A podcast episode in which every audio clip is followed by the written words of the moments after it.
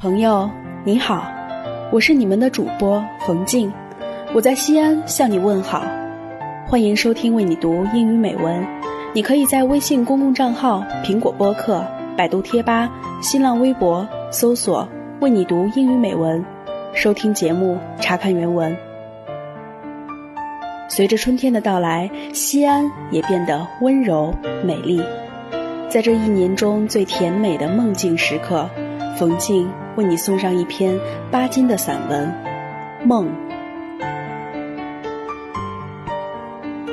There are moments in life when you miss someone so much that you just want to pick them up from your dreams and hug them for real. Ba Jin missed his father very much.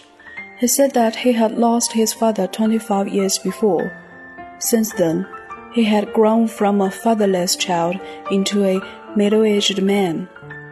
Now, let's join with him and experience his dream.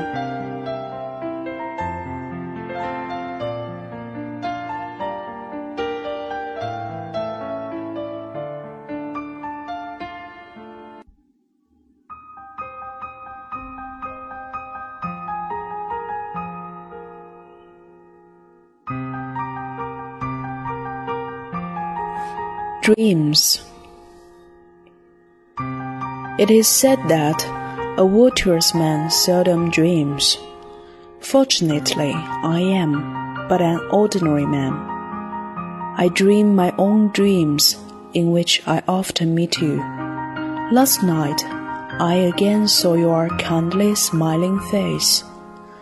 It was the same old home of ours. You talked to me cordially now in your room, now in my room. You smiled, and I also smiled. It was the same old streets of Chengdu. I followed you step by step on the smooth flagstones. Looking at you from behind, I inwardly consoled myself with the thought that father was still hale and hearty. A sensation of blissfulness warmed me up all over. I was unaware that I was in a dream. I also forgot the hardships I had gone through during the past 25 years. While I sat beside you inside a theater, watching the fighting senses of a Peking opera, you explained the story to me in great detail. I was again the small kid of 25 years before. I was joyful. I smiled naive smiles. I chattered away freely.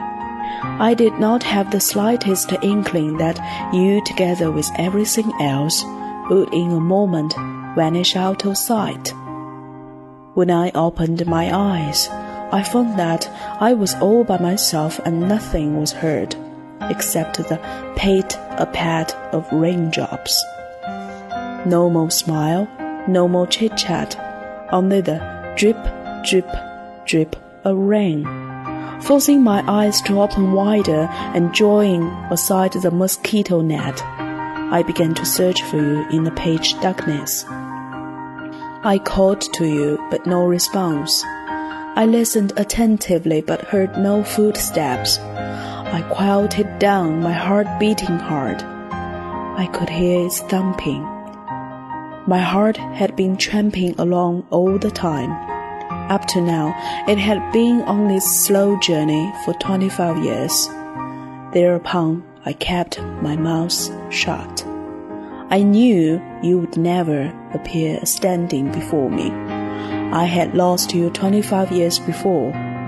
Since then, I had grown from a fatherless child into a middle aged man. The rain continued to fall. The long night wore on amidst its dripping sound. I was seized with accurate loneliness. Well, was the roof leaking, or was it my tears that had wetted my cheeks? When I was young, I wished I could remain a kid forever under your wing. Now, I can fulfill this wish only in my dreams. There in a dream, I can at least come face to face with you. I can be happy I can smile naive smiles. I can chatter away freely. For all this, I should be thankful to my dreams.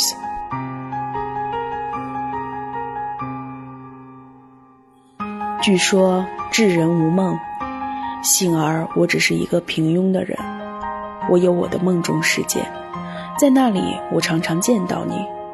昨夜我又见到你那慈祥的笑颜了，还是在我们的老家，在你的房间里，在我的房间里，你亲切地对我讲话，你笑，我也笑。还是成都的那些旧街道，我跟着你一步一步地走过平坦的石板路，我望着你的背影，心里安慰地想：嗯，父亲还很康健呢。一种幸福的感觉使我的全身发热了。我那时不会知道，我是在梦中，也忘记了二十五年来艰苦的日子。在戏园里，我坐在你旁边，看台上的舞戏，你还详细的给我解释剧中的情节。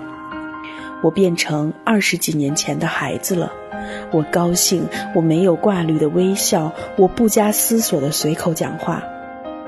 我想不到，我在很短的时间以后就会失掉你，失掉这一切。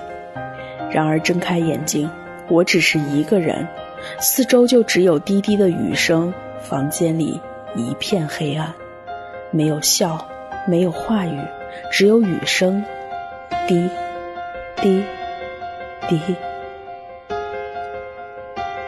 我用力把眼睛睁大，我撩开蚊帐，我在漆黑的空间中找寻你的影子。没有你，没有你的微笑，有的只是寂寞，单调。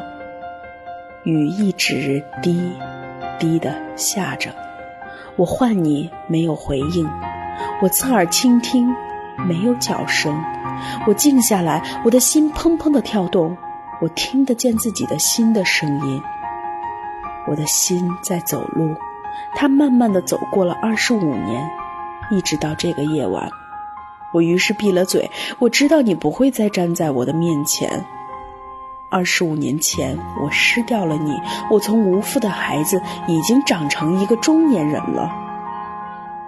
雨声继续着，长夜在滴滴声中进行。我的心感到无比的寂寞。